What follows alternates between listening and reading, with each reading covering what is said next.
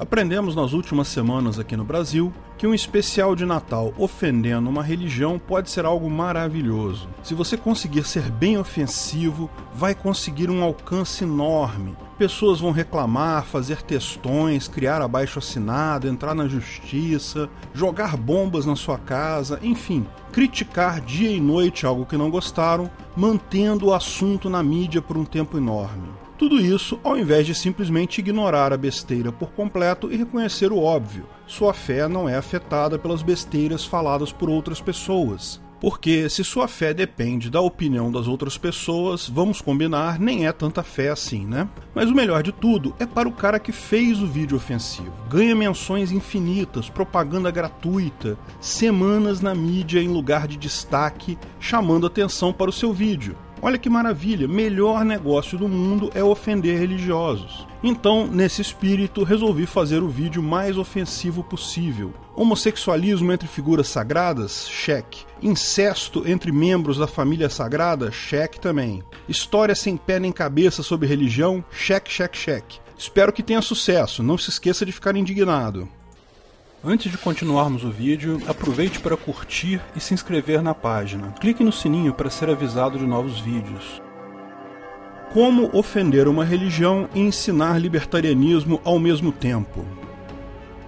Estamos na época do Natal, uma festa cristã comemorada por uma quantidade enorme de pessoas no mundo todo. Hoje, em praticamente todo o mundo ocidental, na verdade em todo o mundo, famílias e amigos vão se reencontrar, trocar presentes, talvez apenas desejar Feliz Natal e Bom Ano Novo. Mesmo pessoas que não são cristãs entram na comemoração porque o Natal se tornou mais do que um feriado cristão se tornou uma data comemorativa mundial. Não é incrível que exista algo assim? Que, apesar de todas as nossas diferenças, crenças em Deus diferentes, ou até ausência de crença, que todos possamos nos reunir nesse 25 de dezembro, reencontrar parentes e amigos, confraternizar com eles, desejar coisas boas. Ninguém tem dúvidas que o Natal é uma festa cristã, mas há quem diga que se trata de mera versão cristianizada da Saturnália, uma festa pagã que era comum no Império Romano antes do cristianismo. E a religião pagã politeísta do Império Romano é uma versão da religião politeísta dos gregos, e assim por diante. Apesar de haverem várias ideias novas introduzidas aí em vários pontos,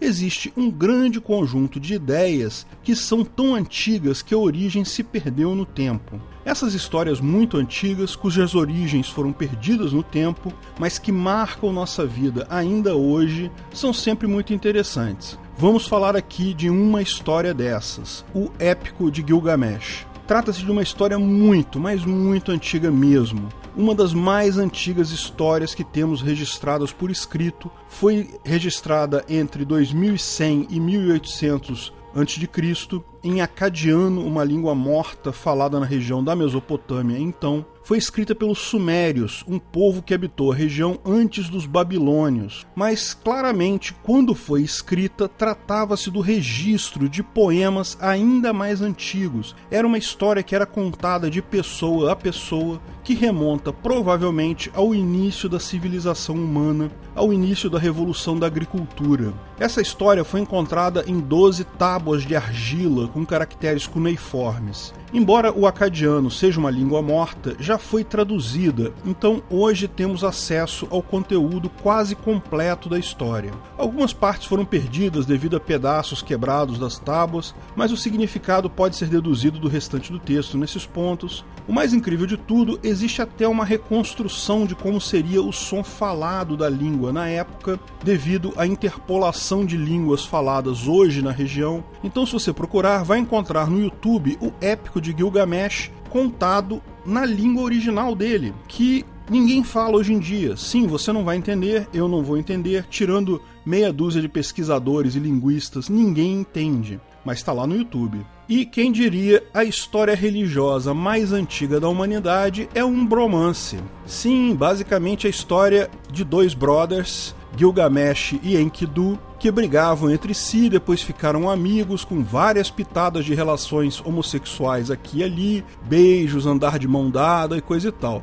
Eu não estou sendo irônico nem forçando a barra não, hein? Procura a tradução da história e você vai ver isso lá. Depois os brothers saem para várias aventuras por aí, lutando contra deuses e monstros e coisa e tal. Eu adoraria muito causar discórdia e discussões, gerar abaixo-assinados para ganhar o alcance que o Porta dos Fundos conseguiu com os cristãos indignados, mas não creio que vou ter o mesmo grau de sucesso atacando o paganismo persa pré-diluviano, né? Quantos seguidores do deus Enlil temos por aí hoje, hein? Alguém? Alguém? Pois bem, Gilgamesh é retratado na história como tendo sido rei da cidade de Uruk, na região da Mesopotâmia. Muito antes dos babilônios, os sumérios dominavam aquela região entre os rios Tigres e Eufrates, a partir da sua capital, Uruk. Os sumérios tinham uma religião politeísta com um panteão de deuses que lembra muito os deuses gregos. Haviam várias figuras ligadas à criação do mundo, Namu, An, Ki. Depois esse povo todo teve um filho que se tornou o deus supremo, o principal deus, Enlil. E daí seguiram-se vários outros deuses e divindades diversos. Existe uma deusa do amor, a Inanna. Ninurta é o deus da agricultura. Enki é o deus da fertilidade, da inteligência e por aí vai. Exatamente como os gregos, que têm lá os titãs e outros seres da criação que dão origem a Zeus, que comanda um panteão de divindades ligadas cada divindade a uma coisa. Os sumérios também tinham alguns filhos de deuses com homens e coisa e tal, muito similar mesmo à religião que os gregos iriam criar milênios depois, os romanos iriam copiar depois disso, e os cristãos, bem, não deixaram de copiar muita coisa também. Afinal, embora só reconheçam um deus, que é o equivalente ao deus principal, ao Enlil ou ao Zeus, deram um downgrade nos demais deuses, reduzindo-os a santos. Mas temos da mesma forma santo dos motoristas, o santo casamenteiro, a santa dos olhos, santos das causas perdidas e por aí vai. Olha como nessa coisa de religião, pelo menos, não tem muito esse papo de direito autoral não, tá? Todo mundo copia todo mundo. Segundo a história, portanto, Gilgamesh teria sido uma pessoa real, um dos primeiros reis de Uruk. O mais provável, lógico, é ser uma figura totalmente lendária. Pode ser também que tenha sido até uma pessoa real, mas que à medida que esses causos foram sendo contados ao longo dos anos, isso foi sendo romantizado a ponto que pouco sobrou da pessoa real. Pois bem, segundo a história registrada nas tábuas de argila, Gilgamesh era filho de uma deusa com um homem mortal. Então, segundo os sumérios, ele tinha dois terços de sangue divino e um terço de sangue mortal. Ok, né, gente? Dá um desconto aí porque ninguém tinha descoberto a genética ainda, então é um valor aproximado bem razoável para a época. Talvez uma estimativa melhor que a dos gregos, muitos séculos depois. Os gregos achavam que filho de um deus com um mortal era um semideus, ou seja, tinha 50% de sangue divino e 50% de sangue mortal. Mas com os conhecimentos mais recentes que temos hoje de epigenética, sim, é bem razoável supor que nossa herança genética materna é maior que a paterna. Epigenética, vocês sabem, é o nome dado a características herdadas que não têm origem no DNA do núcleo. Sim, existem características não ligadas ao DNA nuclear. Existem e são significativas. Todo o DNA mitocondrial, por exemplo, nós herdamos 100% da mãe, nada do pai. Bem como várias outras organelas celulares que também têm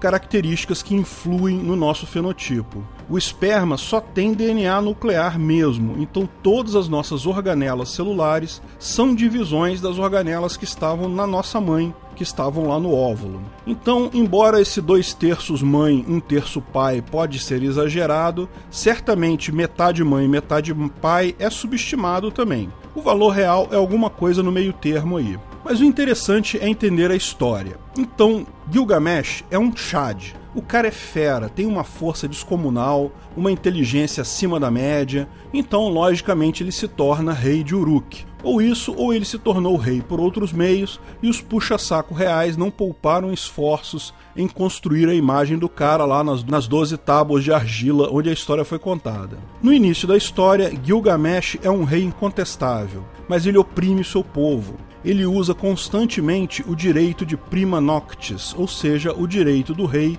dormir a noite de núpcias, a primeira noite depois do casamento, com a mulher. Então o cara come literalmente todas as mulheres do reino que ele quiser. Além disso, ele força o seu povo a projetos extenuantes e severos, sem recompensa adequada para eles. Gilgamesh, então, é um Chad, mas é um Chad muito opressor. O povo então ora para os deuses, para Enlil e outros deuses, pedindo que limitem Gilgamesh. Olha lá, os liberais já existiam naquela época. Vamos diminuir o governo. Não queremos que Gilgamesh seja morto totalmente, apenas que seja reduzido seu poder para não oprimir tanto o povo assim. Adivinha se funcionou? Lógico que não, né? Minarquismo já se sabe que é impossível desde a antiguidade.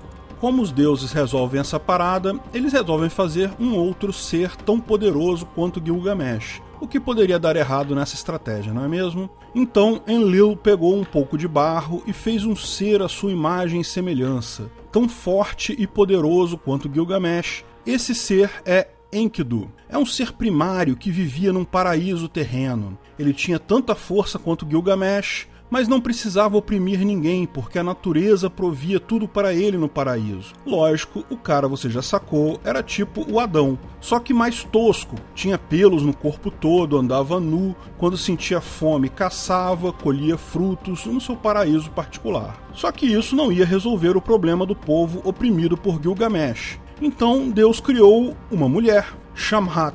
Ao contrário da versão da Bíblia, a Eva, essa mulher não é criada da costela do Adão barra Enkidu, mas é uma prostituta do templo. Sim, esse é o termo exato utilizado na história. E para quem está chocado com isso, entenda que tal prática sempre foi comum em religiões antigas. Algumas sacerdotisas do templo religioso se ofereciam sexualmente em troca de doações para o templo. Então, naquela época, isso era algo muito comum. O ponto importante é, esse negócio de prostituta do templo era uma coisa relativamente comum na antiguidade, até bem recentemente com os gregos e romanos. Olha, eu tenho que te falar que essa versão do paraíso de Enkidu Shamhat me parece mais razoável que a versão posterior dela, que aparece na Bíblia do Adão barra Eva. Da mesma forma que a versão que você já conhece, Shamhat tenta Enkidu com a ajuda de uma serpente. Enkidu come o fruto proibido e ambos são expulsos do paraíso. Legal que aqui eles não têm papas na língua. Esse papo de fruto proibido que a Eva dá para o Adão comer Pois é, aqui eles são claros. O nome desse fruto não é maçã, o nome desse fruto é buceta. Você já desconfiava disso, fala a verdade. Agora, é importante notar que essa história aparece na criação do mundo, segundo a Bíblia. Eu não sou um cara religioso, mas o pouco que sei é que mesmo cristãos entendem que muito dessas histórias da Bíblia são de fato uma analogia, uma forma de contar a história de maneira que as pessoas da época entendessem. Não são relatos factuais em si, até porque se só havia Adão, Eva e os seus filhos e filhas, precisaria rolar um bocado de incesto até a humanidade crescer a um nível razoável, né? Mas é interessante notar que ambas as histórias, tanto Adão barra Eva quanto Enkidu barra Shamhat, claramente são analogias para algo muito importante de fato na história da humanidade. O nascimento não do mundo como um todo, mas do mundo como conhecemos hoje, da civilização, a revolução da agricultura. Isso é o início da sociedade humana de fato. O ser humano existiu por milhares e milhares de anos. De fato, a maior parte da história humana fomos caçadores-coletores, vivíamos em grupos semi-nômades de 20 a 200 pessoas que ficavam um tempo numa região, montavam um acampamento, caçavam, colhiam frutas, depois de um tempo se mudavam para outro lugar, até que em algum momento ali, por volta de 6000 a.C., portanto, pelo menos 4 mil anos antes do registro escrito do épico de Gilgamesh, o ser humano passou a viver em cidades, fazendas, plantar, manter animais. Lógico, isso não foi algo abrupto, isso levou milhares de anos de transição e até hoje ainda existem populações humanas que vivem de caça e coleta, mas o fato é que nossa sociedade, como a conhecemos hoje, surgiu exatamente nesse ponto. E é importante lembrar também que, num primeiro momento, isso não foi uma decisão tão clara, tão boa assim. O homem caçador-coletor dedicava apenas uma fração do seu tempo a atividades para manter-se vivo. A caça e coleta são coisas rápidas de se fazer. A maior parte do tempo ele podia fazer o que quisesse, ele não tinha tarefas necessárias. Mesmo gastando pouco tempo com sua própria sobrevivência, ele era muito bem alimentado, saudável, vivia muito mais tempo que as gerações nascidas após a revolução da agricultura. Até a altura média do ser humano decaiu vários centímetros depois da revolução da agricultura. A agricultura requeria muito mais esforço, muito mais horas de trabalho, a saúde geral do ser humano decaiu, a longevidade diminuiu, porque ainda assim o ser humano mudou para esse novo modelo de sociedade. Mesmo tendo mais trabalho, menos saúde, menos tempo de vida, todos acabaram migrando para a vida em cidades, a vida sedentária. Bom, saber com certeza por que tomaram essa decisão nunca saberemos, mas dá para ver por esses mitos da criação citados, tanto em barra Shamhat quanto Adão barra Eva, que os homens da época culpavam as mulheres da época. Eles saíram do paraíso e acabaram criando as cidades. Mesmo isso sendo ruim, porque, na palavra deles mesmos, foram seduzidos pelas mulheres. Olha, de forma fria, parece que realmente a mudança se deu pela busca de segurança. Embora caçadores-coletores tenham uma vida boa na média, é algo arriscado. Entrar em conflito com outras tribos é sempre um risco, é muito comum. Outra coisa, quem fica andando de um lugar para outro não tem como acumular grãos e alimentos. Se errar o caminho, acabar num deserto, num local inóspito, se vier uma seca grande, inundação, frio ou calor extremos, podem acabar sem comida.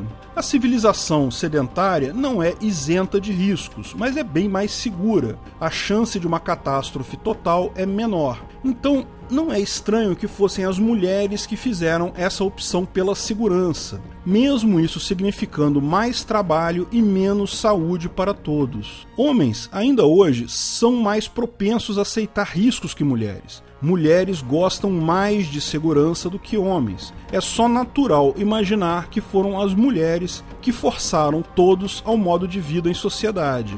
E, embora claramente os homens da época não tenham gostado da mudança, acharam que foram seduzidos, enganados, forçados a viver em cidades, claramente no longo prazo foi uma aposta que deu frutos. Certamente estamos melhor hoje do que como caçadores-coletores. Aquelas poucas culturas da época davam um trabalho enorme para você produzir meia dúzia de grãos de pouco valor nutricional. Ao longo do tempo, evoluíram para gerar as plantas modernas como trigo, milho, batata, arroz e tantas outras. Muitos milênios depois, temos um padrão de saúde, longevidade e até altura maior que os caçadores-coletores originais, com menos risco, embora continuemos tendo um bocado de trabalho para sobreviver. Mas vamos voltar à história de Enkidu. Então, Shamhat, depois que Enkidu comeu o fruto proibido dela até a exaustão, ensinou a ele as coisas da civilização, ensinou ele a se vestir,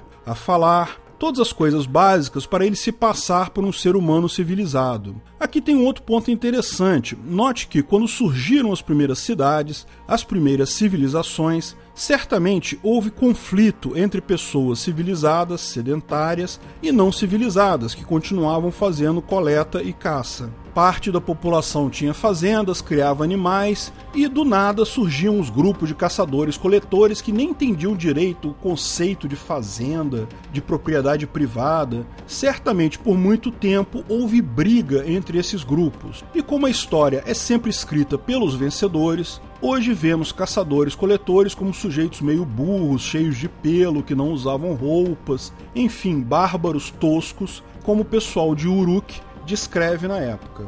Logo após ser civilizado por Shamhat, Enkidu ouviu falar do costume do Gilgamesh de comer o fruto proibido das noivas na primeira noite e ficou furioso com isso. O cara era bravo e lembra, foi criado pelos deuses com força equivalente de Gilgamesh. Então Enkidu vai para a cidade de Uruk onde está acontecendo um casamento, e quando Gilgamesh já ia lá feliz da vida coletar o imposto em fruto proibido dele, Enkidu bloqueou sua passagem, ressaltando o absurdo do que ele estava fazendo. Ambos brigaram ferozmente, mas Enkidu reconheceu a força superior de Gilgamesh e ambos se tornaram amigos, muito amigos, verdadeiros brothers, cheios de broderagem. Ok, pode ser que seja só imprecisão da tradição do acadiano antigo para línguas atuais, mas olha, a coisa é mesmo um pornô gay. beijos, andar de mãos dadas virou padrão entre os dois depois da briga. Os pais de Gilgamesh adotaram Enkidu como filho adotivo, e então Gilgamesh convidou Enkidu para um passeio na floresta de cedros. Cedros são um tipo de árvore enorme, muito comum na região do Líbano. Eles até têm o cedro na bandeira. Na antiguidade, a árvore era muito comum em toda a região da Babilônia. Enfim, foram no passeio que pode parecer algo inocente, mas nessa floresta de cedros em particular vivia um monstro chamado Humbaba. Humbaba é filho de deuses com homens também, e é retratado como um ser meio macaco, meio humano, dotado de enorme força. Ninguém havia sido capaz de derrotar ainda Humbaba, todos que tentaram até então morreram. Haviam maldições, sonhos, coisas do tipo que você vê nos Doze Trabalhos de Hércules. Sim, lembra, não tem propriedade intelectual nessa parada de religião, mas no final, com a ajuda de Enkidu, Gilgamesh mata Humbaba corta a maior árvore de cedro da floresta e desce o rio Eufrates com uma canoa feita com a cabeça de Rumbaba, retornando para a civilização. Os Brothers fazem então um portão de cedro para o templo de Enlil, com aquela árvore enorme que eles cortaram lá. Só que, após a derrota de Rumbaba, os deuses passaram a prestar atenção em Gilgamesh. A deusa Inanna, a deusa do amor, dá em cima do Gilgamesh, mas ele não dá bola para ela. Ele tá todo feliz com seu brother Enkidu. Mas como você sabe, esse negócio de deusas do amor quando são recusadas, elas não gostam muito não, elas sempre buscam vingança. E ela conseguiu mandar o touro dos céus, o Gugalana, para se vingar. O touro era divino, enorme, muito forte, causa quase que a destruição completa em Uruk, mata milhares de pessoas até que os Super Brothers gritam ativar e conseguem lutar com o touro e matam ele, mandando o coração do touro de presente para a deusa. Mas o pior, quando a deusa Inanna reclama, Enkidu balança o traseiro do touro para ela. Lógico, nunca é bom comprar briga com deuses. No final, Enkidu foi marcado para a morte pelos deuses para punir a sua arrogância com a deusa Inanna e também para punir o seu brother Gilgamesh. E Gilgamesh sofreu, viu? Foi um longo funeral em que ele ficou abraçado com Enkidu, se recusou a acreditar que Enkidu estava morto, até o dia que uma mariposa saiu de um casulo no nariz do cadáver de Enkidu. Mas o que mais abalou Gilgamesh foi o medo da própria morte. Veja, Gilgamesh até então se achava imortal, nunca havia temido a morte, apenas a derrota para seus inimigos. Ao ver seu amigo morrer, ele percebe que é mortal também. Gilgamesh resolve então buscar a fonte da juventude. Sim, essa lenda tem aqui também, junto com uma outra lenda, porque quem conhece o segredo da fonte da juventude eterna é Utnapishtim, um dos poucos sobreviventes do dilúvio. Sim, Noé em pessoa. Depois de outra versão dos Doze Trabalhos de Hércules, em que ele mata um leão, trabalha como ferreiro, mata escorpiões e coisa e tal, Gilgamesh chega a Utnapishtim, Utnapishtim barra Noé responde que muito tempo atrás os deuses estavam insatisfeitos com a humanidade e resolveram mandar um dilúvio para acabar com tudo. Mas um dos deuses gostava de Utnapishtim barra Noé e mandou ele construir uma arca. Esse deus deu as dimensões precisas da arca, estão lá no tablete de cerâmica. 300 côvados de comprimento, 50 côvados de largura, 30 de altura, ou alguma coisa assim. A arca deveria ser feita de madeira, selada com asfalto e betume. Sim, Utnapishtim deveria subir nela com sua família, e você adivinhou levar tantos animais quanto pudesse levar. Então choveu por seis dias e seis noites, então foi uma versão mais light né, da versão da Bíblia, mas foi o suficiente para matar todo mundo que não estava na arca. Daí ele soltou um passarinho, o passarinho voltou, depois ele soltou outro passarinho, outro passarinho voltou de novo. A terceira vez que Utnapishtim soltou um passarinho, o passarinho não voltou mais, o que significava que havia terra e o dilúvio havia acabado. Mas o problema não acabou. Enlil, o deus geral lá, queria destruir tudo e ficou puto porque houveram sobreviventes seguiu-se uma guerra entre deuses e no final os outros deuses ganharam e Enlil admitiu a sua punição tinha sido dura demais e deu aos sobreviventes da arca o dom da imortalidade. Esses então repovoaram toda a terra após o dilúvio. Mas isso era uma má notícia para Gilgamesh, porque significava que foi uma coisa única, não tinha como ele obter a imortalidade também. Nesse tempo todo na Terra, o Napstin barra Noé tinha aprendido algumas coisas. Por exemplo, que existia uma planta no fundo do mar que, se você comer, você retorna para sua juventude. Não é a imortalidade como um todo, mas já quebra um galho. A planta chamada Urshanabi é capaz de devolver o vigor da juventude para homens velhos. A Pfizer irá fazer fortuna no futuro com algo similar, provavelmente tal planta seria chamada de Viagra hoje em dia. Só que, após sair do mar com a tal planta, uma serpente rouba a planta do Gilgamesh e destrói ela, sinalizando no final do épico de Gilgamesh que não tem jeito. Você pode buscar, pode brigar com todo mundo, mas a mortalidade humana é um fato. Ok, é uma história interessante, espero ter conseguido ofender com sucesso qualquer adepto do deus Enlil que tenha por aí. Talvez possa ter ofendido outras pessoas também. Aguardo os abaixo assinados e textões no Facebook para aumentar o alcance desse vídeo. Quem sabe a Netflix não me chama para ofender outras religiões ano que vem. Mas você deve estar se perguntando: onde está o libertarianismo aí? Qual a lição libertária e anarcocapitalista podemos tirar dessa história? Qual a lição de moral do especial natalino do canal?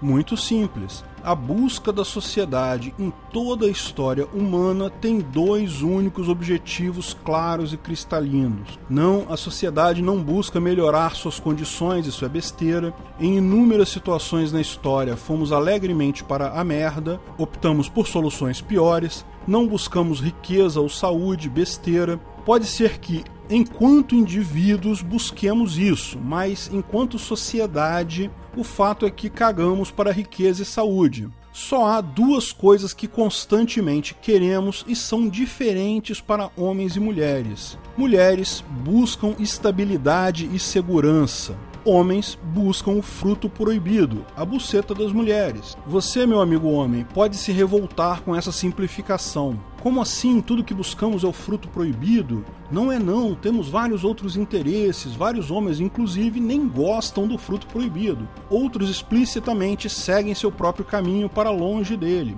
Concordo, a ação humana e a praxeologia continuam válidas como sempre. Veja, não estou dizendo que, enquanto indivíduos, todos buscamos apenas isso. Apenas que, como sociedade, sim, buscamos apenas isso e tem um motivo simples. O homem que segue seu caminho tem todo o direito de fazer isso, mas precisa entender que a chance dele deixar descendentes se torna bem menor. E a sociedade é algo, por definição, mais do que a vida do indivíduo, é mais longo que a vida do indivíduo. Como Gilgamesh, todos nós somos oprimidos, dentre outras coisas, por nossa mortalidade. E o fruto proibido é a porta que se abre para o homem para deixar descendência, para marcar o mundo por um período de tempo maior do que a sua própria vida. Homens, em geral, só buscam o fruto proibido por prazer mesmo. 99,9999% das vezes só querem o prazer. Mas a sociedade em si busca a reprodução. Lógico que somos todos diferentes, cada um quer uma coisa, mas você, caro colega homem, não subestime a importância da sua busca pelo fruto proibido. É uma busca muito mais importante do que muitos têm em conta. A coisa é diferente para as mulheres. Da mesma forma que com os homens, cada uma delas tem interesses diferentes, querem coisas diferentes. De novo, não estamos falando de indivíduos, Lógico que no nível individual tem mulheres com todos os interesses possíveis, mas em termos de sociedade são elas que decidem para onde vamos, porque elas tipicamente têm todas as ferramentas para deixar descendência. Elas não precisam se preocupar com isso, ao contrário dos homens. Se uma mulher quer ser mãe solteira, geralmente pode resolver o problema em poucas semanas. Se ela estiver no período fértil e não estiver tomando anticoncepcionais, pode resolver em poucas horas. O que é a busca de uma vida para um homem é apenas uma decisão rápida para as mulheres. As mulheres, então, ficam livres para as grandes decisões, não tenham dúvidas, são elas que guiam a sociedade humana. Não uma mulher em particular, não estamos falando de indivíduos aqui, mas da tendência geral da sociedade. O que mulheres em geral querem é para onde a sociedade vai. E para de fazer essa cara de Enkidu barra Adão revoltado dizendo que elas te enganaram, que te enfeitiçaram com o fruto proibido delas, é muito além disso. Se você não for enfeitiçado pelo fruto proibido, você não deixa descendência. A sociedade vai muito além da vida individual. Então, as mulheres decidem para onde vamos, homens correm atrás antes de ficarem velhos demais para isso. Bom, se você conhece o movimento libertário, pode estar tá ficando preocupado com esse papo. Sim, é preciso reconhecer que mulheres são minoria no movimento libertário isso quer dizer que estamos atrás nisso e existe um motivo. Geralmente, o sistema existente de organização social é sempre percebido como mais seguro do que algo novo. Os próprios reis do gado sabem da importância de ganhar os favores das mulheres.